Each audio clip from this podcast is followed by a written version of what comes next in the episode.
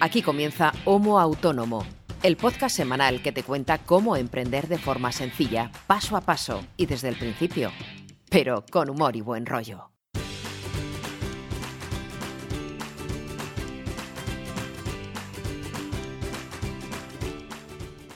Hola, ¿qué tal? Muy buenas a todos y bienvenidos a este episodio número 41 ya de Homo Autónomo, el podcast que hacemos dos autónomos para todos los autónomos, con todo nuestro cariño, con todo nuestro amor y con toda nuestra buena voluntad. Me da igual, o nos da igual en este caso, que seáis autónomos recién llegados a este fantástico y a veces apasionante, a veces espeluznante después del día de Halloween mundo del autonomismo, que seáis primerizos o que seáis veteranos de los que ya lleváis muchos años pagando religiosamente esa puñetera cuota de autónomos. Porque en el fondo nos da igual porque todos tenemos los mismos problemas muchas veces y, alguna vez alguna alegría que también es común para todos, como a veces nos cuenta César en alguna de esas noticias cuando hay alguna buena y no tantas malas. Y te preguntarás si has llegado hoy y nos encuentras quién hace este podcast, qué par de trastornados hablan de autónomos. Pues bien, eh, si no nos has escuchado antes o si ya nos has escuchado más veces, pues del otro lado del cable eh, tengo a mi querido amigo y compañero César Brito, periodista, copywriter, creador de contenidos y gestionador profesional de redes sociales, sin el que no podría hacer este podcast. Y un servidor que me presento, soy Ángel Martín, consultor de marketing online, que me dedico, entre otras cosas, a generar campañas, montar negocios, supervisar negocios y muchas otras cosas más. Así que yo no puedo hacer este podcast que normalmente estamos una hora hablando sobre algún tema sin dar voz y voto, sobre todo a mi querido amigo César. ¿Cómo estás? Hola, ¿qué tal? Muy bien. Muy bien. ¿Qué tal tu viaje por Canarias? Cortísimo, demasiado corto. Perdí un, día para ir, otro día para volver, con cabreo, como habréis comprobado si me seguís en redes sociales. Eh, y realmente lo que es el grueso del viaje se quedó en cuatro días. Eh, uno de ellos estaba destinado a cumplimentar las gestiones, digamos, de tipo médico y personal que tenía pensadas, que era el objetivo del viaje, y el resto del tiempo, literalmente, ha sido un periplo de visitas familiares. Bueno, eso es normal. Eh, pero sin, pero sin parar. Porque hacía, hacía, estuve haciendo el cálculo, hacía seis, entre 6 y 8 años que no estaba en, mi ciudad natal y en mi isla Valla. Y hacía, pues, entre 6 y 8 años que no veía ni a familiares, ni amigos de toda la vida y tal. Y para cumplir con todo el mundo, de verdad, o sea, agenda de ministro. Y no hice, digamos, para, para mí, de, pues no sé, ir a la playa o ir a comer a algún sitio. No hice absolutamente nada de lo que tenía planeado. Ha sido cosa de llegar, eh, hacer visitas familiares y, digamos, de compromiso, eh, mm. compromiso entre comillas, porque realmente no es un compromiso, mm. hacer la gestión que tuve que hacer y volverme. Y aparte de pasar un calor horrible, insufrible, con muchísima humedad y eh, mucho calor, cuando estaba de vuelta en el avión, digo, o sea, ya pero, pero sí, pero sí, no me dio tiempo de nada. Claro, tendré que, tendré que volver un poquito antes que esta última vez. no, tengo que dejar pasar otra media docena de años. Sí. Y estar un poquito más de tiempo para poder planificar un poquito más, porque, en fin, se me ha hecho un poquito corto, ¿no? Pero bien, bien, porque volver a casa siempre está bien. Te encuentras con, con gente que hace mucho que no ves y ves a la familia y, en fin. Por supuesto. Eso también eh, nos pasa a nosotros, que tanto Raquel como yo estamos fuera de casa prácticamente todo el año y, cuando bajamos a Salamanca o Badajoz, pues bueno, al final es un poco, eh, como yo digo siempre, más con la agenda a, tope, porque claro, intentas eh, ver al máximo de gente posible, pero, pero claro, los días son los que son y las horas tienen tienes las horas que son, o sea, no puedes tampoco forzar mucho más la máquina. Pero siempre está siempre está bien volver a casa y hombre, y, encontrarse con la gente que hace mucho tiempo que no ves, sobre todo. Lo, lo, malo es que ahora, claro, a la vuelta, pues me ha tocado pues, volver a aterrizar, volver a reorganizar todo el trabajo que dejé un poquito en, en pausa antes de irme, aunque leía los correos por la mañana todos los días por si acaso había alguna urgencia y ya me empezaron a caer el martes o el miércoles, que era el último día que estaba allí, eh, me empezaron a caer ya pues recordatorios, correos con encargos para noviembre y tal. Digo, uy, uy, uy, uy, en cuanto llegue a Salamanca tengo que ponerme las pilas, pero pero, rapidito. Sí, además, además es que eh, finales de octubre y el mes de noviembre, mm, bueno, depende para qué sector, es, puede ser un mes mm, bajo, valle, o puede ser un mes eh, a tope de curro, porque de hecho yo ya este año lo he notado mucho que eh, Halloween se está convirtiendo en otro Black Friday.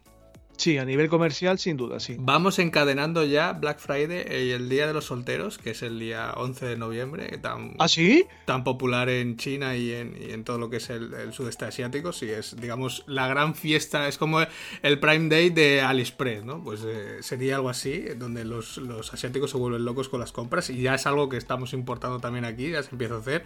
Y luego tenemos Black Friday, Cyber Monday. Entonces, eh, ya vamos encadenando ahí, digamos, eh, eh la rampa de salida hacia las navidades, pero sí que lo he notado, eh, porque hoy estamos grabando el viernes, que es 1 de, de noviembre. Ayer cuando estaba con el ordenador, cada dos por tres me llegaba una newsletter, pues lo típico de proveedores de servicios. Y hoy no sé cuánto porcentaje de descuentos y renuevas y contratas y no sé qué. Digo, pero, pero si hoy no es Black Friday y hoy es Halloween. Sí, todas claro. las newsletters muy monas ahí con sus calabazas y con tal, pero sí, sí que se está empezando a poner de moda eh, aprovechar Halloween para, eh, pues eso, para intentar vender un poquito más. Si es que la corriente comercial nos arrasa casi todo. Yo me quedo con el tema del día 11 de noviembre, Día del Soltero, que uh -huh. tendré que celebrarlo de alguna forma, claro. bueno, salvo, pues... que lo, salvo que los próximos 10 días alguna voluntaria quiera poner fin a esa situación. Bueno, oye, a ver, vamos a ver, vamos a ver, hacemos un llamamiento. No, no, Sol, no, solteras, de solteras autónomas de España. No, Tenemos... no, autónomas no. No quiero, no quiero mayor desgracia, no fastidie. No joda, que para desgraciado ya estoy yo. Bueno, solteras funcionarios de España, lo que pasa es que son funcionarios van a estar escuchando este podcast. Solteras en general. Bueno. Ay, pues, madre. Pues nada, tenéis 10 días para conocer y enamoraros de Brito. Aunque, bueno, conociendo, si lo conocéis, con una hora os va a bastar. No hace falta esperar 10 días. ¿Ah, sí? sí. Caramba. Sí. Caramba, caramba. Te voy a tener que pagar una comisión o algo como representante. Bueno, a ver, al, Hablando de comisión, hablando de comisión. Ayer han ingresado eh, parte de las comisiones de Amazon. Luego te lo cuento. Ah, bueno, vale, vale, vale. eh, al lío, al lío que llevamos aquí un cuarto de hora y no hemos empezado. ¿De qué hablamos hoy, Angelito? Pues hoy eh, vamos a hablar de lo que sería el modelo de negocio. De, bueno, no del modelo de negocio en sí, porque sería un, algo, un campo demasiado genérico o inabarcable para hablarlo en lo que nosotros hacemos en un episodio, sino lo que sería la herramienta del canvas o del lienzo del modelo de negocio. Un poco que, cuál es esa herramienta, en qué consiste, eh, para qué nos puede valer siendo nosotros autónomos y, si tenemos una idea de negocio, pues cómo la podemos usar un poco para ponerle orden a, lo que queremos hacer o al proyecto que queremos hacer. ¿Vale? Sí, yo hablaba con una amiga hace poco que estaba, creo que lo comenté aquí de hecho, uh -huh. que estaba también dándole vueltas a un, a un, modelo de negocio para un proyecto propio y tal, y estaba un poquito perdida. Posiblemente un, un episodio como el de hoy puede valer para, si no solucionar el tema, uh -huh. sí ordenar un poquito las ideas, porque el modelo Canvas sí que permite, incluso gráficamente, visualizar eh, hacerte una composición del lugar global de cómo está el asunto y si realmente puede tener cierta viabilidad o no. Sí. De hecho, es algo que yo estoy trabajando ahora, por ejemplo, con mis alumnos, por eso lo tengo relativamente muy fresquito en la cabeza. Aunque bueno, yo es algo que tengo muy a mano siempre, este, este lienzo, porque es una herramienta que a mí me gusta usar, sobre todo para cuando estoy pensando alguna historia nueva, pues ponerle un poco de orden al principio y saber cómo, pues por ejemplo, cómo voy a cobrar, a quién, a quién va a pagar. Eh, bueno, luego vamos a ver un poquito todo esto. Eh, es una herramienta muy sencilla y que, bueno, internacionalmente está mmm, pues muy consolidada ya, ¿vale? Aunque tiene poquitos años, pero está muy consolidada. De hecho, tú puedes hacer tu lienzo y llevárselo, por ejemplo, antes que hablábamos de los asiáticos, llevas a un chino en, Hong Kong y aunque a lo mejor no entienda lo que has escrito en cada cuadrito, en el momento que descifra lo que has escrito, sí que puedes saber o hacer ver, ver en su cabeza en qué consiste el negocio de una forma rápida. ¿Vale? Digamos que sería un canal común entre bueno, todos los países para ver o representar estos modelos de negocio, estas ideas de negocio. Digamos que es más o menos el estándar más firmemente establecido en cuanto a esta idea en particular, en cuanto a poner orden y, digamos, mm, situarse en la casilla de salida con un proyecto determinado. Sí, de hecho, a ver, eh, los modelos de negocio llevan existiendo muchos años, muchas décadas atrás, o sea, no es algo nuevo.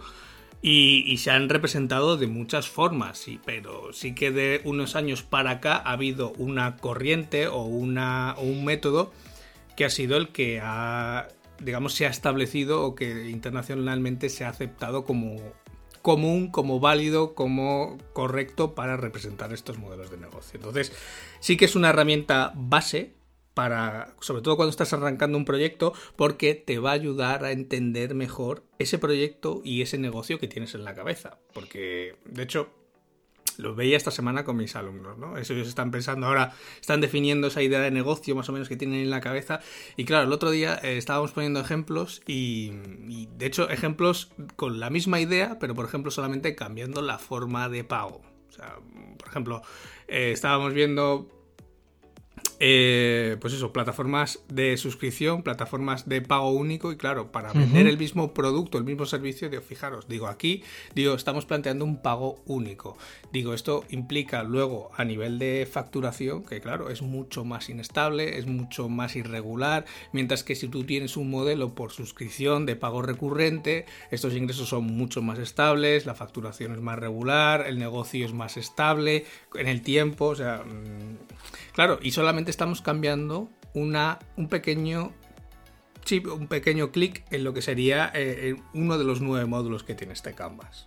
Al final es simplemente la misma idea, cambiándole la forma de pago del cliente, el negocio es completamente distinto. De hecho, me hace mucha gracia porque ellos tienen, eh, fijaros que, fíjate que son, eh, pues son casi 60 en clase, han hecho como 15 grupos y, yo, digo, y al otro día se lo decía, digo, tiene bemoles, digo que sois 15 grupos, digo, y os estáis copiando, eh, cuatro grupos hacéis dos, dos y dos la misma idea, digo, es que parece mentira, digo, que no seáis capaces de hacer ideas distintas, pero bueno, mira, la competencia también es buena, digo, veremos a ver de esos dos grupos que han optado por usar la misma idea cada uno, o sea, hay dos ideas repetidas, a ver qué grupo la desarrolla mejor o a ver qué grupo mm, tiene un modelo mucho más armado, mucho más estable.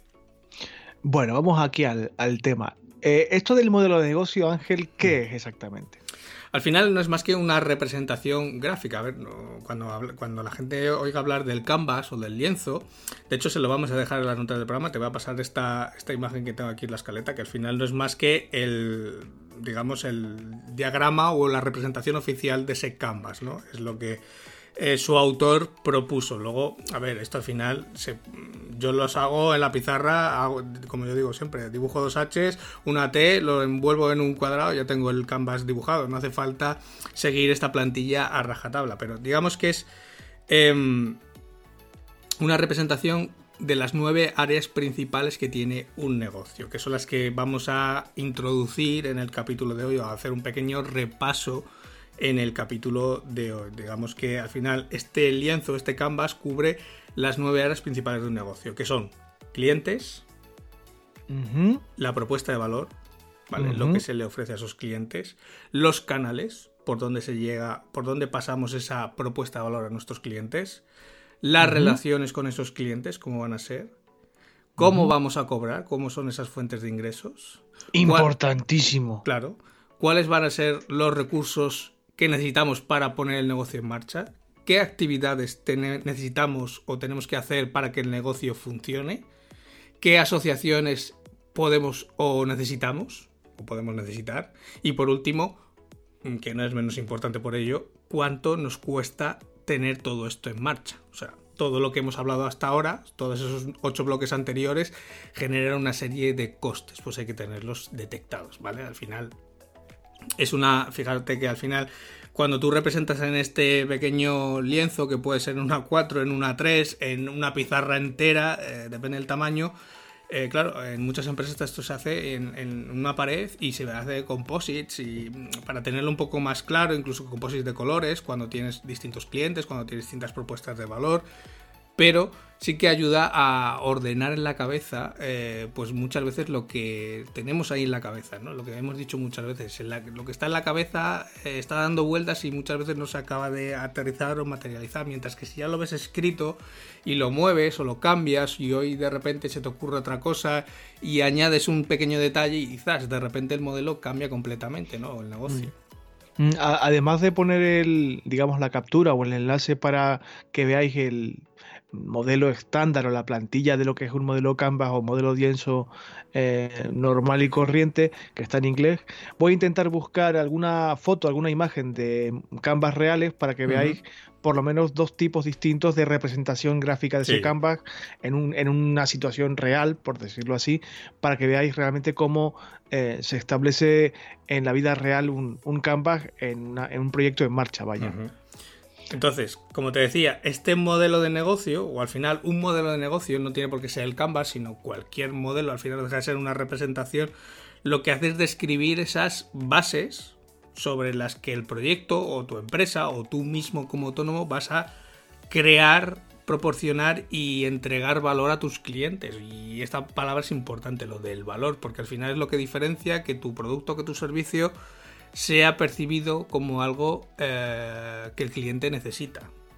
Si no le aporta suficiente valor, pues seguramente se decantará por otro producto, otro servicio de la competencia. Entonces, digamos que, es el gancho, ¿no? ¿Cómo seduces a, Claro, es importante definir muy bien ese valor o esa propuesta de valor, que sería ese bloque central que está dentro del, lienzo. Entonces, em, ¿de dónde nace esta herramienta del canvas o del lienzo, porque esto es de unos años para acá. De hecho, mm, esto surgió en el 2004, relativamente es nuevo, solo tiene 15 años esta metodología. ¿Vale? y esto... Eh, eh, pero a ver, entiendo que es reciente, pero ya sabes que en el marketing y en los mercados en general esto va rapidísimo. El, hecho de que, el hecho de que sea reciente, que lo es, no implica que, que se haya probado sobradamente su eficacia. Vaya, y lo decías tú antes, es un estándar, eh, digamos, adoptado en muchos países del mundo.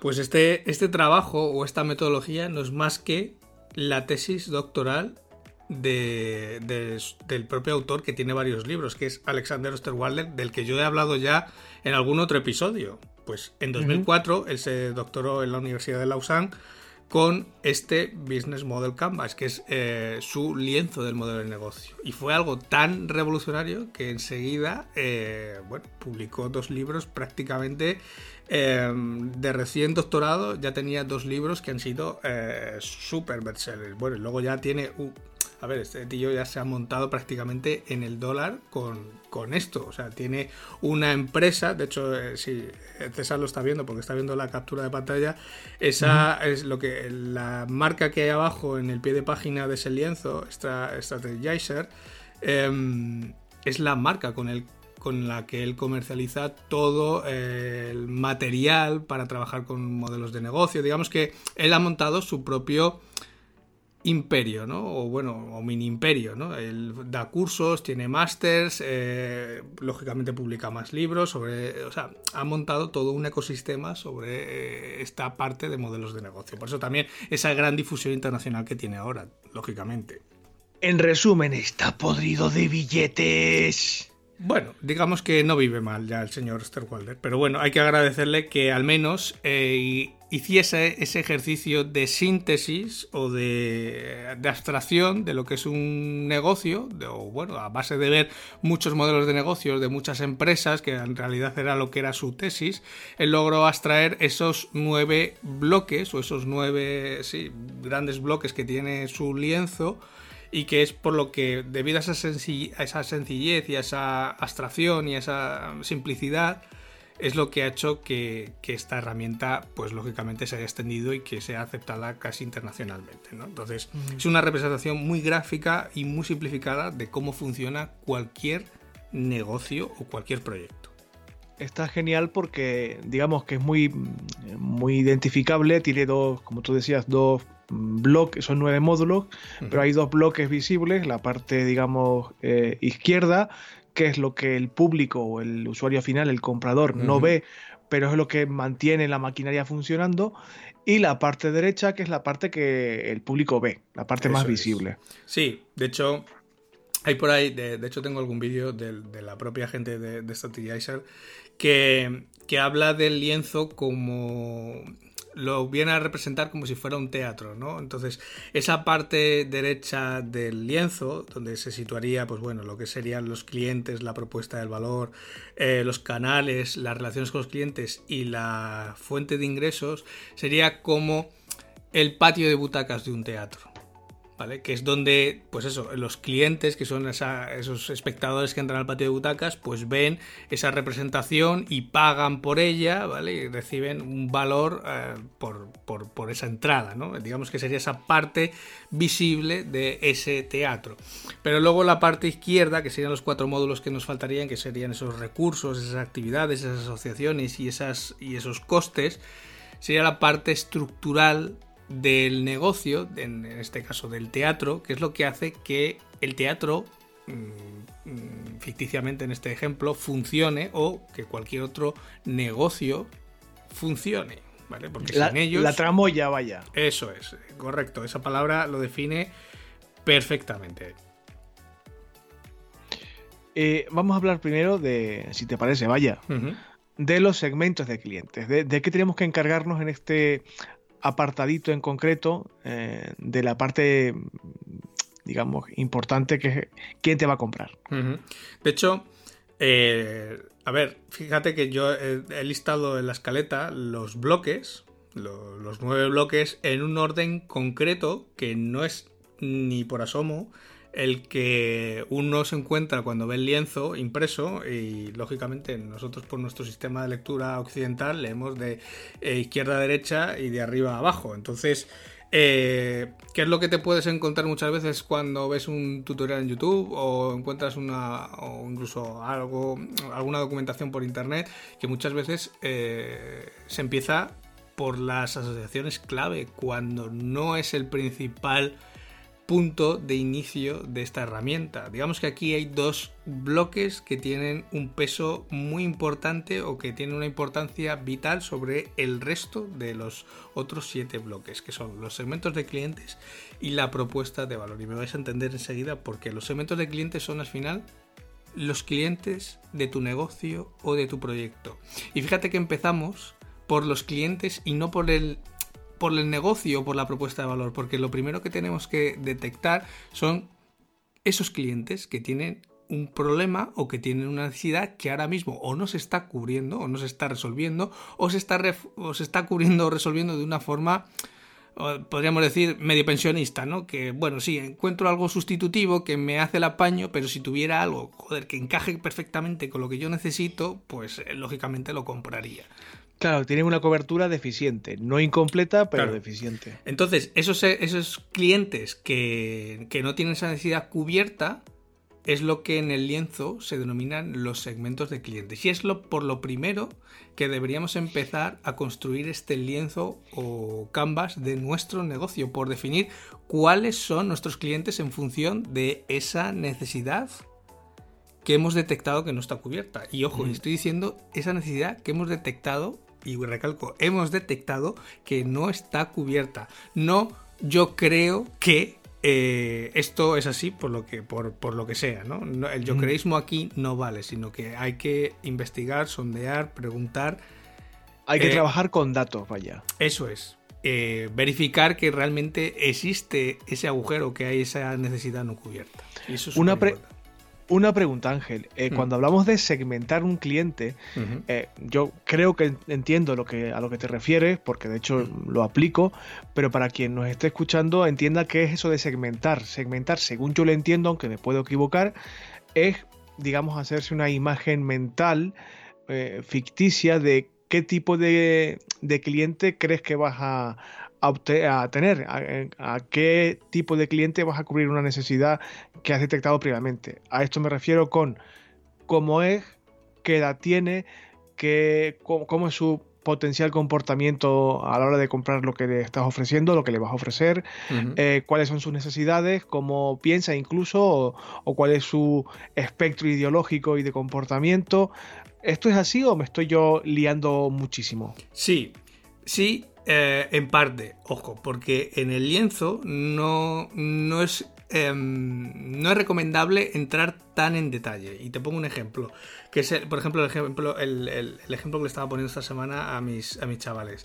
Estábamos viendo, por ejemplo, un modelo de negocio tan tonto como puede ser el de Danone con sus yogures. ¿Vale? Tú piensas ahora mismo en Danone y en los famosos yogures eh, que anunciaba Coronado, ¿vale? Los famosos Activia. Bien, eh, Danone em, para ese producto, que luego, mm, si, eso, si ese modelo de negocio lo desarrolláramos completamente su Canvas, el, yogur como tal, el producto como tal, no es la propuesta de valor. Porque si tú te das cuenta en los anuncios que hacía Coronado, eh, digamos, ¿con qué te quedabas al final con ese anuncio? Que si tú te tomabas ese, yogur, ibas mejor al baño. Esa es la propuesta de valor de ese producto o la que quiere mostrar Danone a sus clientes. Pero ojo, aquí Danone en ese modelo de negocio tiene dos segmentos de clientes. Nos tiene a nosotros como consumidor final, que somos los que compramos esos yogures para ir mejor al baño, pues lógicamente los compras por eso, por, bueno, porque te gustan los sabores, por lo afinidad a la marca, por lo que tú quieras. Pero digamos que normalmente uno compra los Activia por ir mejor al baño, igual que compras los eh, LK6 porque se supone que te ayudan eh, a mejorar defensas, etcétera, ¿no? Cada uno tiene una propuesta de valor diferente. Pero Danone, para ese producto, para ese yogur, tiene también otro segmento de clientes, que son los supermercados. Y a cada uno con ese mismo producto le tiene que dar propuestas de valor diferentes. A nosotros como usuario final nos da, eh, pues eso, esa promesa de ir mejor al baño. Si te tomas un yogur cada día, pues vas a ir, al cabo de X días, vas mejor al baño. Digamos que el tránsito se regula. ¿Qué propuesta de valor le da al supermercado? pues lógicamente la comisión que se lleven por vender esos yogures. Claro, cuanto mm. más comisión, eh, pues mejor te van a colocar los yogures también en el supermercado, te los van a poner más visibles, etcétera, ¿no?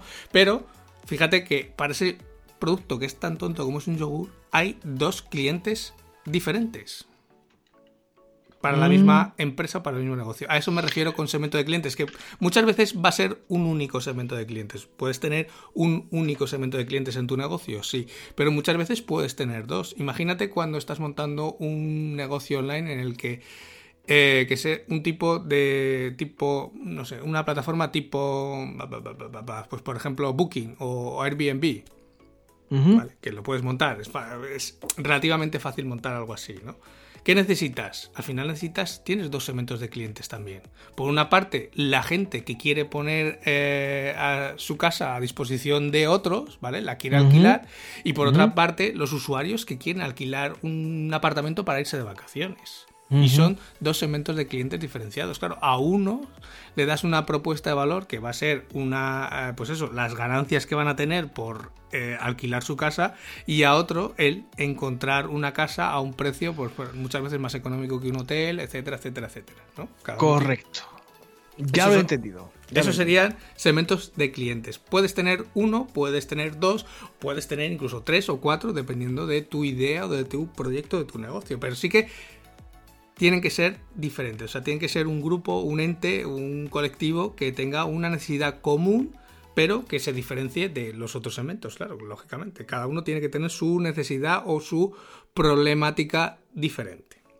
Y te decías, y por eso lo tienes aquí en la escaleta perfectamente eh, especificado, que aparte de la segmentación de clientes, que es importantísimo, de hecho es lo, lo, primero que hay que, digamos, identificar, aparte de la necesidad, es la propuesta de valor, que es lo que te diferencia realmente. Claro, es en realidad en esa propuesta de valor, una vez que hemos detectado esos eh, segmentos, segmentos de clientes que tienen un problema o una necesidad independiente, cada uno de ellos, eh, ¿qué es lo que le vamos a ofrecer para cubrir esa necesidad o ese problema que tiene cada uno de nuestros segmentos de clientes? Claro.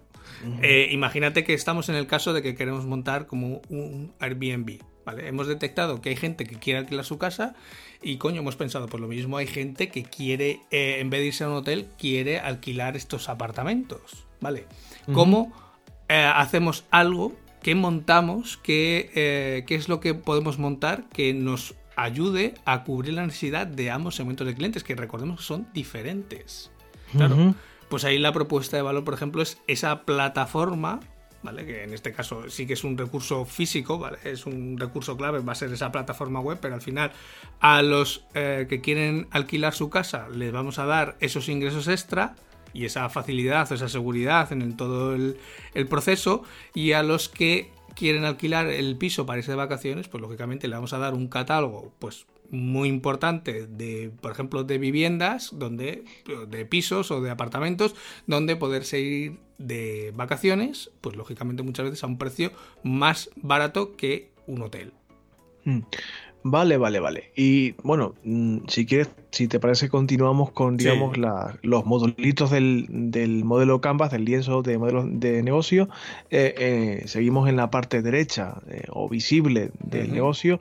Y mm, a veces yo creo, es una suposición sin mucha base y sin mucho criterio, pero tengo la sensación de que mucha gente que emprende por primera vez o que está dando los primeros pasos, se encasquilla en este módulo en particular porque o empieza por él o se centra demasiado en él, que es el de los canales. Al final, el módulo de los canales lo único que define es por dónde haces llegar esa propuesta de valor que has construido para tus segmentos de clientes. ¿Vale? Y vuelvo al ejemplo del yogur y de, y de nosotros como consumidores. Nosotros compramos el yogur directamente a Danone, vamos allá a la fábrica y llamamos a la puerta, oiga, quiero un pack de cuatro yogures. Estaría de puta madre, ¿eh? Ir a la fábrica a por dos yogures de coco. Hola, buenas, ¿qué tal, señor Danone? Quería dos yogures de coco, si es tan amable. Hombre, seguramente Danone en sus orígenes empezó así. Claro, empezaría con un punto de venta en un único sitio y la gente iba y compraba allí. Claro, en el momento que ha crecido y ha expansionado, ahora no lo hace así. ¿Cómo lo hace? A través de un canal, de un intermediario, que son esos supermercados, que recuerda que también es cliente. Pero para nosotros que somos su cliente indirecto, es un canal por el que nos llega esa propuesta de valor. Eso eh, puede ser un canal físico, como puede ser una red de tiendas, puede ser un canal online, como puede ser una web, como puede ser eh, una plataforma de terceros, pues eso, tipo Amazon, tipo Airbnb, ¿vale? Si nuestra propuesta va por ahí. Eh, o puede ser, yo que sé, mismamente las redes sociales, puede ser teléfono, puede ser el correo electrónico, claro. Por donde nosotros, digamos, entramos en contacto o hacemos llegar nuestra propuesta de valor a nuestros clientes. Puede ser Publi, puede ser.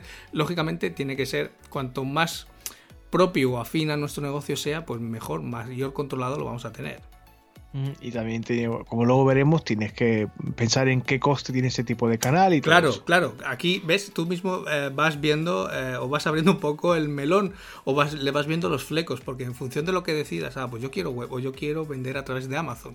Claro, si yo vendo web, tengo. si yo quiero vender, por ejemplo, mis productos a través de mi web, sí tengo un coste de desarrollo inicial mayor, pero luego me voy a tener que evitar pagar comisiones. Claro, si yo vendo inicialmente a través de Amazon, sí, me ahorro el coste del desarrollo de mi web, pero voy a estar pagando comisiones a Amazon eh, a cascoporro durante toda la vida. Entonces, en función de lo que decidas, fíjate, una decisión tan eh, simple como esta en el modo de canales, hace que tu modelo de negocio sea completamente distinto y que incluso tus ingresos sean distintos y tus costes sean distintos. Por eso te digo que cualquier alteración en cualquiera de los nueve bloques hace que el negocio sea completamente distinto. Y que se modifique a veces sustancialmente. Claro, claro. Muchas veces la diferencia entre un cambio en un bloque, eh, un, un pequeño cambio en un bloque puede hacer que el modelo funcione o que el modelo no funcione. Otro, otro modulito eh, que a veces pasa un poquito desapercibido, pero que tiene muchísima importancia, es el de la relación con los clientes. ¿Qué tipo de relación voy a establecer con cada segmento de clientes que ya he definido previamente? Claro. Aquí en este módulo lo que hablamos es, eh, por ejemplo, el tipo de relación que vamos a tener con los clientes. Y te pongo un ejemplo para que, bueno, para que lo entiendas y para que lo entienda todo el mundo que nos escucha. Cuando tú vas al banco, ya de las pocas veces que uno va a la sucursal del banco, Mm, mala señal. Si tienes, que ir al banco, mala señal. Sí, pero, pero fíjate que muchas veces ya no vamos tampoco a la sucursal del banco porque la relación em, que tiene el banco con nosotros como clientes ha ido cambiando eh, sustancialmente con el tiempo. De hecho, antes tenías que ir al banco para cualquier cosa y ahora ya no tienes que ir al banco prácticamente para nada. Mm, y entonces, cuando vas ahora a una sucursal, de hecho, yo hace, hace ya unos meses que fui por última vez a, una sucursal de Santander, eh, claro, eh, es que al final estás más rato eh, dándole a los botones de una máquina que hablando con una persona. A no ser que, claro, eso si estás en el segmento de clientes, como yo digo, de los de rango bajo. Claro, si tienes muchos ceros en la cuenta, primero, el, no vas, el, no vas el banco va a tu casa. El banco va a tu casa o el banco te llama y queda contigo a una hora y no tienes que luego tocar a ninguna máquina, sino que te recibe eh, el, gestor de banca de turno o el director de la oficina de turno, eh, te sienta en su despacho y te saca el bote de los caramelos. Pues bueno. Permíteme, una, mm. anécdota que es totalmente real. Eh, yo, mm. por circunstancias, por supuesto, no tengo ni un puto duro, yo soy más pobre que una rata pero conozco a personas que tienen bastante dinerito. En concreto, a una persona que tiene mucho, mucho, mucho dinero. Eh, mi familia, mi padre concretamente, eh, estuvo durante muchos años de su vida trabajando en el sector bancario. Eh, y me hablaba de este cliente en particular y de cómo se comportaba la entidad con este cliente en particular. Y lo que tú dices como de broma, de que te va el director a buscar a casa y a, este, esto sucedía así. Este cliente no vivía en Canarias, eh, era de fuera, y el director de la eh, entidad, no el de la sucursal, no, no, el director regional de la entidad, le ponía un coche, no un coche cualquiera, un coche de alta gama en el aeropuerto e iba a buscarle personalmente a él al aeropuerto. A la pista, por supuesto, nada de garajes ni mierdas de estas. El director de la entidad, insisto, iba a, recoger a este cliente con el coche de alta gama un ramo de flores para su señora y una cesta de fruta para él. Pues esto es relación con los clientes. Claro, ¿qué tipo de relación defines con cada segmento de clientes? Claro, para unos, fíjate que para el mismo, en el, dentro de la misma entidad es una relación prácticamente ya automatizada y, cada vez más online. Es decir, eh, de hecho, los propios bancos te están forzando a que cada vez lo hagas todo online. También para quitarse ellos luego toda esa parte estructural de costes, pues de oficinas, de personal, etcétera, etcétera, etcétera. Y para otro segmento de clientes o otros segmentos de clientes, como puede ser el empresarial, eh, pues la, gente que tiene muchos ceros en la cuenta, la relación con el cliente es completamente distinta, claro seguramente no, operan mucho online, eh, o bueno, o sí, pero, pero digamos que visitarán el banco con más asiduidad que lo hacemos tú y yo de forma presencial, al menos. Y otra parte que a la gente creo, me imagino, que, piensa que es eh, esencial o es, digamos, consustancial al modelo de negocio, que es la fuente de ingreso, siendo importante porque evidentemente lo es, eh, no lo es más o menos que el resto de los ocho módulos. Es un módulo más al que hay que, evidentemente, prestar atención, pero no es ni el único ni el más importante, ni mucho menos. No, claro, claro digamos que los dos más importantes ya lo hemos dicho, que eran segmentos de clientes y la propuesta de valor, porque eso es lo que define el núcleo del negocio. Lo otro define eh, un poco las variaciones que va a tener el, negocio y aquí las fuentes de ingresos al final no dejan de ser eso, de definir cómo voy a ingresar con esa idea, con ese negocio. Voy a ingresar por pago directo, voy a ingresar, por ejemplo, por comisiones de Amazon, voy a ingresar por, eh, no sé, por donaciones, suscripciones, por publicidad, o sea, puede haber muchas fuentes de ingresos, pero en función de las que yo defina, pues mi modelo va a ser uno o va a ser otro, va a ser sostenible o no va a ser sostenible. Pero también otra de las cosas eh, que se define aquí es, por ejemplo, es no, no cuál es la fuente de las que acabamos de decir, sino por ejemplo cómo se cobra. Es decir, yo voy a cobrar directamente a través de la web, o sea, el usuario va a poder pagar con su tarjeta en mi web o va a tenerme que hacer una transferencia, luego va a tener que mandar un email, no sé qué. Claro, mm, definir esto eh, son pequeños detalles que te ayudan, o sea, que cuando te pasas a pensarlos, claro, eh, es lo que hace que pues, las diferencias entre, por ejemplo, eh, competidores, claro, cuando alguien lo tiene todo súper sencillo, súper mascado y lo puedes hacer a través de la web, claro, esa gente normalmente convierte mucho más que la persona que para contratar un producto un servicio, pues tienes que mandar un email, no, ahora mándame la transferencia, ahora manda el comprobante de la transferencia, ahora te mando lo que sea. Claro, cuanto vas añadiendo pasos, pues la cosa se complica. Pero también, no solamente cómo se cobra, sino también eh, en función de qué, va a ser por venta de productos, va a ser por servicios, eh, va a ser por una suscripción, va a ser un pago único, va a ser variable, eh, va a haber recurrencia. Claro, esta palabra también tiene mucho, mucha, mucha enjundia, la recurrencia, sobre todo si el negocio es online. Si, hmm. si es un negocio online, hay que intentar buscar por algún sitio siempre que el ingreso sea recurrente, porque va a ser mucho más estable y mucho más eh, viable a largo plazo el, negocio. Claro, tú lo decías antes, hay que eh, decidir si un solo pago único o un pago igual un poco menor, pero más sostenido en el tiempo. Claro, porque... Por, circunstancias que no vienen al caso, eh, luego te comentaré fuera de micrófono. Hoy estaba mirando la suscripción de Pornhub, uno de los sitios de pornografía más conocidos del mundo, posiblemente. No va por ahí, no os preocupéis que no va por ahí. Precisamente estaba viendo eh, la estructura de cómo vendían su suscripción, o sea, qué, qué propuesta de valor eh, eh, ofertaban. Y los precios de la suscripción eran clarísimos, o un pago único anual o varios pagos recurrentes mensualmente. no, no me he puesto a analizar qué es lo que ofrece la página en concreto, pero seguramente habrá ligeras variaciones entre la propuesta de valor si pagas una sola vez o si pagas de forma recurrente. Está eh, claro. Digamos, el acceso a los servicios que ofrece esta gente eh, será el mismo, el, conjunto de servicios será el mismo, o sea, tetas y culos, básicamente, pero seguramente la persona que decida pagar de forma mensual la suscripción tendrá, no lo sé, eh, un plus que no tendrá el que haga un único pago anual. Bueno, depende. Al final, cuando defines esto, lo que estás al final es, definiendo el, pricing, tu, estrategia de precio. Normalmente, el, el, precio mensual, pues va a ser, cuando se paga mensualmente, es más elevado, o bueno, suele ser más elevado que la gente que te paga un año completo.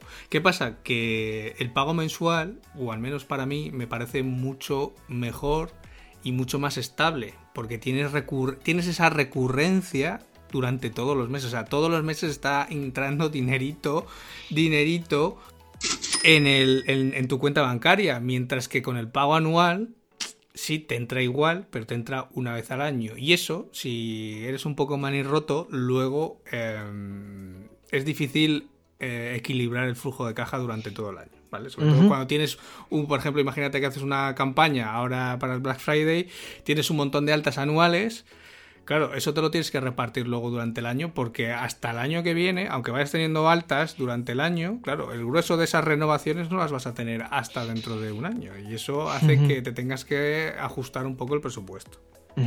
Bueno, vamos a ir también afrontando, digamos, los cuatro últimos módulos que son correspondientes a la parte no visible, a la tramoya que hemos mm. mencionado antes, que tienen mm, tres de los cuatro el mismo mm, apellido, por decirlo así, que son los recursos claves, las actividades clave y las asociaciones clave. Y son clave porque es que realmente lo son, son importantes. Sí. Eh, ¿De qué hablamos cuando hablamos de recursos clave?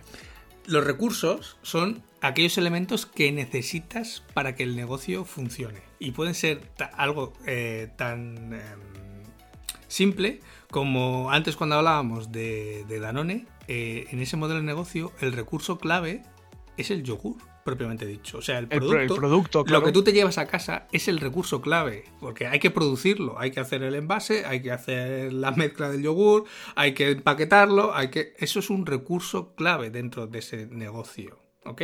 Pero recursos clave pueden ser desde necesitar una oficina, necesitar un equipo informático, tener una web, o sea, el recurso puede, la web puede ser un recurso clave, claro que es un recurso clave, sobre todo si tu negocio es online, súper clave va a ser una web.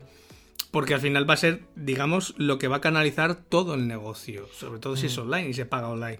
Pero también puede ser una nave, puede ser maquinaria, puede ser necesitar, por ejemplo, una flota de furgonetas. Esos son, digamos, elementos que tú necesitas físicos y a veces no físicos, pero bueno, elementos que necesitas para que el negocio se ponga en marcha.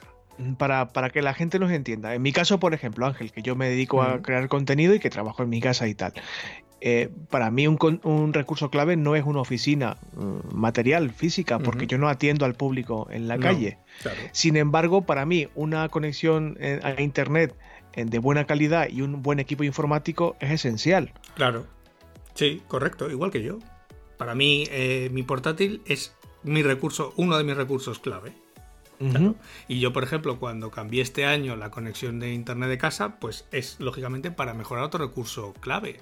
Y cuando me compro un monitor extra es porque cuando lo necesito es otro recurso clave, porque hace que mi negocio, mi, mi sí, mi, al final mi modelo de negocio, mi negocio funcione mejor o me haga me hace que yo sea más productivo y pueda hacer más cosas. Entonces, claro, claro que es un recurso clave, por ejemplo, comprarse un monitor externo, sí. Depende mm. del negocio, lógicamente. Claro, claro. Para otros, para otros, lógicamente, puede ser un recurso clave comprarse una carretilla de estas elevadoras. Eh, para mí no. o, una furgoneta de reparto. Eso es. Pero digamos que es algo un elemento físico que hace que tu negocio funcione, que es diferente de las actividades clave, que son aquellas tareas que tienes que hacer para que el negocio funcione. ¿Vale? Y vuelvo, por ejemplo, a los yogures. Una tarea clave dentro del negocio de Danone es fabricar esos yogures. O el departamento de I D, pues eh, pensar la fórmula para que realmente vayas al baño cuando te tomes el yogur. ¿Eso es una actividad clave de ese modelo de negocio? Sí. ¿Cuál es, por ejemplo, una actividad clave dentro de un negocio online? Pues lógicamente, si tienes un e-commerce, pues cuando te llega un pedido, atender el pedido, procesarlo, enviarlo, eh, luego mandarle una encuesta al cliente para ver qué le ha parecido. Esos son cuatro o cinco actividades que son claves para ese modelo de negocio. Cada uno, en su idea, en su proyecto, tiene que pensar qué tareas son claves para hacer que esa propuesta de valor realmente coincida con su segmento de clientes y aquella necesidad que hablábamos al principio que tenía sin cubrir. Y otra de las claves, el último módulo de la parte izquierda que tiene este apellido de clave por su importancia, es la asociación clave. Porque como pasa con este podcast y como pasa con casi cualquier actividad en la vida, en solitario casi nunca se puede ir a ninguna parte. Y normalmente hay que asociarse o relacionarse con, con actores fundamentales en tu proyecto o en tu modelo de negocio. Claro. Eh, precisamente esta parte de asociación es clave. También fíjate que en la parte de arriba del lienzo tiene un bloque grande, porque en realidad es un bloque también importante. Porque hay muchas ideas o muchos negocios que requieren de, de, de, asociarse o de tener proveedores o de tener intermediarios que hacen que tu, toda tu cadena de valor sea posible. Claro, en muchos negocios, y te pongo un ejemplo, tú imagínate que quieres montar una plataforma, por ejemplo, de suscripción de vídeos de tetas y culos, ¿vale? Porque has detectado que hay una parte o un segmento de la población que tiene esa necesidad de ver tetas y culos y que está dispuesta a pagar por ello, ojo, porque tú das algún valor diferencial, pero tú para montar esa plataforma eh, no tienes los conocimientos necesarios, necesitas un programador. Ese programador tienes dos opciones para tenerlo. O bien lo contratas o lo subcontratas, ¿vale? Lo contratas contigo en, nómina y es un trabajador tuyo, o lo subcontratas o lo externalizas, cosa que ambas a mí no, no es algo que me acabe de gustar, porque claro, estás externalizando o bueno, cuando lo tienes contratado mm, en, nómina, es, digamos que estás más seguro, aunque el empleado siempre se puede ir y te puede dejar vendido. Pero cuando pero cuando lo subcontratas, digamos que estás externalizando una parte muy importante de ese modelo de negocio, que es la gestión de esa plataforma, la creación de esa plataforma. ¿Cuál mm. es la tercera vía? Encontrar un programador y meterlo como socio dentro del proyecto. Mm. Porque así el socio, lógicamente, aunque va a partes iguales contigo, eh, va a estar igual de implicado que tú y no se va a ir de la noche a la mañana. Y aparte no te va a costar porque el socio al final... Eh, eh, pues bueno, igual que tú vas a meter horas, por ejemplo, viendo vídeos para ver qué vídeos metes en la plataforma, él va a tener que programar, digamos que es más barato. participa del proyecto y está en teoría igual de implicado que tú y digamos su esfuerzo, eh, su coste es el trabajo también. claro. Y hablando de coste, eh, el último y no menos importante ni mucho menos es cuánto va a costarnos todo esto que hemos, digamos, establecido, diseñado y detectado en el, en el modelo lienzo, en el Canvas. Claro. Al final, cuando hemos ido hablando los ocho bloques anteriores, en muchos de ellos, eh, más o menos, tanto tú como yo hemos apuntado que había eh, distintas variaciones de costes. Cuando hablamos de tener una web o de tener una aplicación o de eh, hacerlo a través de un tercero, claro, eso implicaba unos costes distintos. Ahora cuando hablábamos de ese programador, no es lo mismo tener un programador en nómina que subcontratarlo eh, como un freelance que tenerlo como socio. Claro, los costes cambian completamente. No es lo mismo, no es lo mismo alquilar una furgoneta de reparto que comprarte una eh, de fábrica. Claro. No es lo mismo eh, comprar un tipo de envases para em, empacar tu producto que, que, otro. No es lo mismo hacer un envío a través de, no sé, la oficina de correos que uno a través de una empresa de transporte urgente de 24 horas. Mm, o mínimamente, no es lo mismo que te paguen, por ejemplo, a través de Stripe o que te paguen a través de PayPal.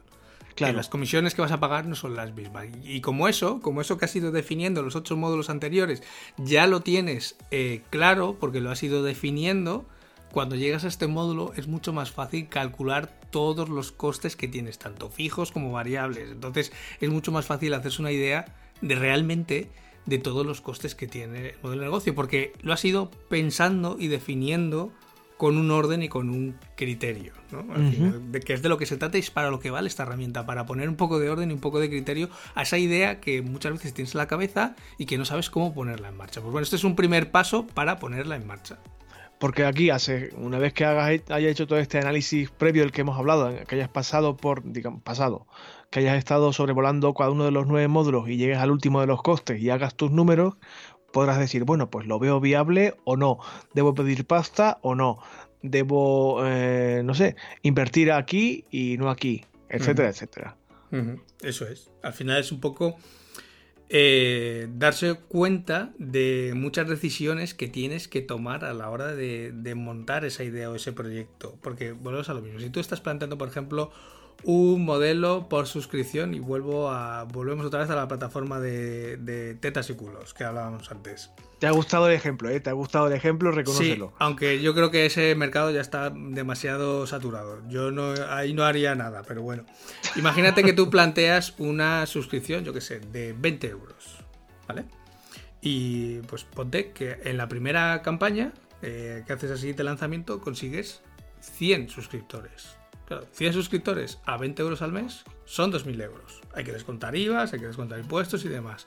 Claro, si a ti, eh, pues bueno, montar el negocio y mantenerlo, eh, lógicamente, te cuesta X, tendrás que ver si con esos suscriptores te llega para cubrir eh, todos esos costes, o al menos irlos cubriendo en parte, ¿vale? A medida que vayan pasando los meses. Lógicamente, la lógica de ese negocio es que los suscriptores vayan creciendo y cada vez vayas teniendo más flujo cada mes, más flujo de caja.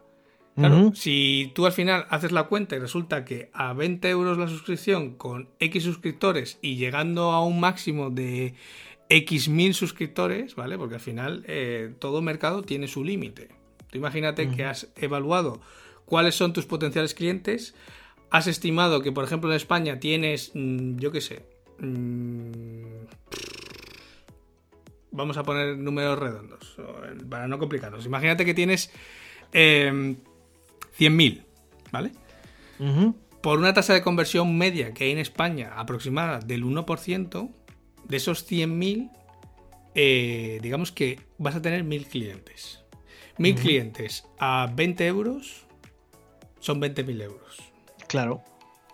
Y, eso, de ahí, y olvídate. Eso, y eso, es lo eso es lo máximo que puedes llegar a sacar al mes, ¿vale? Puedes tener una, tasa de conversión más favorable o puedes tener una tasa de conversión menos favorable. Pero si eh, llegando a ese tope máximo que tú tienes eh, no te cubre los costes de tu negocio, mm, olvídate. Mal olvídate. O hay que cambiar el precio, o hay que cambiar la propuesta de valor, o hay que cambiar el segmento de clientes para que haya más clientes, ¿vale? Pero eh, esto te lo da el haber analizado todos estos módulos. Claro, cuando te llegas aquí y haces esa sencilla cuenta, que es al final ese umbral de rentabilidad, y te dices, coño, pues a lo mejor es que no puedo cobrar 20 euros, a lo mejor necesito cobrar 25 o 30, o en vez de 100.000 mm, usuarios de mercado objetivo, necesito más, necesito medio millón. Claro, claro, claro.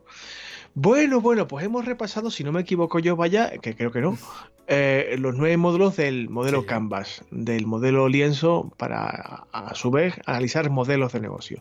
Como hemos citado antes, dejaremos tanto capturas de Canvas reales como de esta plantillita que has usado tú en la escaleta, que es bastante gráfica, aunque está en inglés, se entiende perfectamente.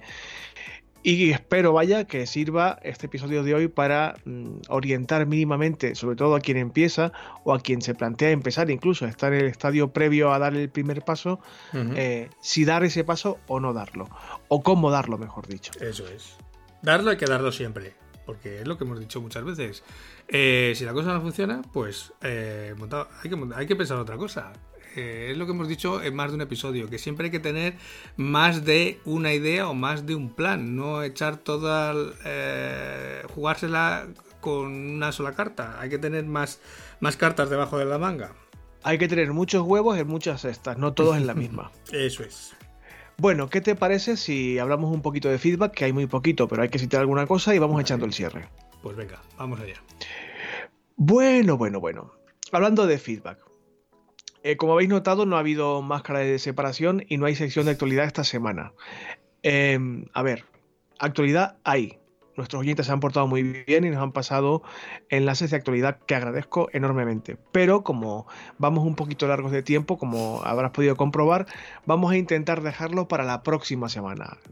afortunadamente, los temas de los que trataba la noticia, las noticias en cuestión que nos pasaban no van a caducar y de hecho sigo reflexionando sobre si la sección de actualidad es viable en Homo Autónomo o no. Pero bueno, eh, los enlaces de actualidad serán eh, tratados en el episodio de la próxima semana.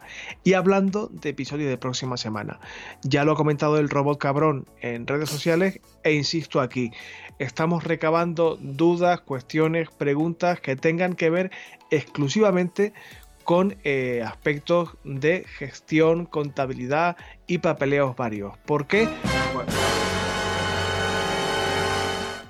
es una sorpresa. No se puede contar todavía, pero la próxima semana desvelaremos el secretillo. Eh, mientras tanto llega ese momento, eh, podéis continuar enviando vuestras dudas, preguntas y cuestiones, insisto, de, de asuntos de contabilidad, papeleos, dinero y demás. Por las vías habituales que son las redes sociales o el formulario de contacto de homoautónomo.com barra contactar. Esto es lo que yo tenía que comentar, básicamente. Aparte de agradecer los comentarios en iBox, que nos han hecho algunos, y las recomendaciones que han hecho bibliográficas a mayores de las que comentamos tú y yo en el episodio de la pasada semana, que hablaban de asuntos teóricos de empresa y marketing y demás. Muy bien. Vamos a, vamos a tener que hacer una sección aquí en la web de recomendaciones o algo. Tenemos que pensar algo ahí de. Porque todos mm. estos tips y todas estas eh, recomendaciones de libros y, demás, eh, luego al final se van perdiendo por los episodios. A ver si tenemos alguna forma de aglutinarlo o recopilarlo de alguna forma seguramente haremos, cuando cumplamos un año o así, haremos, no sé, una entrada especial en la web para reunirlas todas o algo así. Y por mi parte, en cuanto a feedback, es todo. No sé si tú tienes que comentar algo que me comentabas antes de las comisiones de Amazon. ¿Qué ha pasado con eso? Pues nada, que ayer, cuando ha sido? Ayer o antes de ayer, eh, bueno, me llega el típico correo de ING que había, que había recibido transferencia y miré y era Amazon que nos había liquidado otra parte de comisiones, que ya sabes que estos van a su ritmo y habían ingresado, que eran? 60, 62 con 62. Además, un número así muy gracioso. Bueno, bueno, ya nos va dando para pagar algún chuletón a Sune, que nos suele escuchar muy a menudo, de Nación Podcast, y a lo mejor quedar tú y yo a comer o cenar algún día, aunque con la agenda que tendrás, seguramente, como comentábamos antes, en Navidad o así que es cuando nos vemos, igual, igual ni nos vemos, pero bueno, está bien eh, que esto del enlace de eh, afiliados de Amazon pues tenga un mínimo funcionamiento positivo. Ya sabéis que cuando lo ponemos en las notas del programa es para que podáis hacer vuestras compras en Amazon sin que el precio de vuestras compras suba, pero a que nosotros nos llegue eh, una pequeñísima comisión, muy pequeñita, y que nos ayude a que esto pues sea económicamente viable. No para mm. hacernos ricos ni mucho menos, pero bueno, para intentar que Homo Autónomo dure en lugar de un año, pues dos, tres, cinco, diez o los que sean. No, pero mira, por lo menos eh, ya tenemos hasta para pagar el dominio, que ayer me hizo una ilusión cuando estuve renovando el dominio ya de Homo Autónomo, que hacía un año que lo habíamos contratado. Y ya podemos pagar, ya somos eh, mm, autosuficientes. Sí, sí, sí, somos autosuficientes por lo menos en el dominio. Oye, quieras que no, algo es. un paso es un paso. Bueno, Ángel, creo que es todo por esta semana, ¿no? Pues sí, hasta aquí el programa de hoy, que ya hemos hablado bastante y para ser día festivo, Día de los Santos, que es el día que estamos eh, grabando, mañana cuando lo escuchéis, creo que eh, es un tema mm, un poco denso, así que lo vamos a dejar aquí por hoy. Espérate que esto hay que hacer el copy, montarlo, etcétera, etcétera. Todavía queda, ¿eh? Llegar, llegamos, llegamos mañana a la hora de publicar normalmente, seguro, vamos. Así que nada, simplemente dar las gracias a todos por acompañarnos en este episodio, pues número 41 de Homo en el que hemos hecho pues un pequeño repaso o una introducción a lo que es el canvas, a lo que es el lienzo eh, del modelo de negocio, esta herramienta tan útil y bueno, y a la vez desconocida por, muchos todavía, ¿no? Y que bueno, que yo creo que yo os animo a que pues bueno, os descarguéis el, la plantilla que dejamos en las notas y que le echéis una pensada a vuestro, a vuestro negocio, a vuestra idea. Si es idea todavía, que todavía no está ejecutada, o si ya la estáis ejecutando, pues bueno, eh, intentar definir cada uno de esos nueve bloques con vuestro proyecto o con vuestro negocio. Porque seguramente em, pensaréis cosas que no habréis pensado hasta ahora. Así que nada, como siempre, Muchas gracias por acompañarnos, por vuestras valoraciones de 5 estrellas en iTunes, por vuestros corazoncitos verdes en Spotify y por vuestros me gusta y comentarios en iBooks, que cuando los dejáis, pues aparte de que nos llevamos una alegría normalmente porque leemos feedback, pues también nos ayuda a estar un poquito más arriba. Como ha dicho Brito, seguirnos mandando esas dudas, esas cuestiones contables, fiscales y de papelotes, porque se barrunta pronto monográfico sobre todos estos, todas estas cuestiones farragosas que tenemos que hacer normalmente cada tres meses. Así que nada, em, lo dicho, muchas gracias una vez más por estar al otro lado, a ti Brito por estar hoy festivo aquí grabando conmigo. Por supuesto, a muerte siempre contigo. cago en la leche. Y a todos los demás, nos escuchamos el próximo sábado con un nuevo episodio de Homo Autónomo. Hasta entonces, que paséis feliz semana. Adiós. Adiós a todos.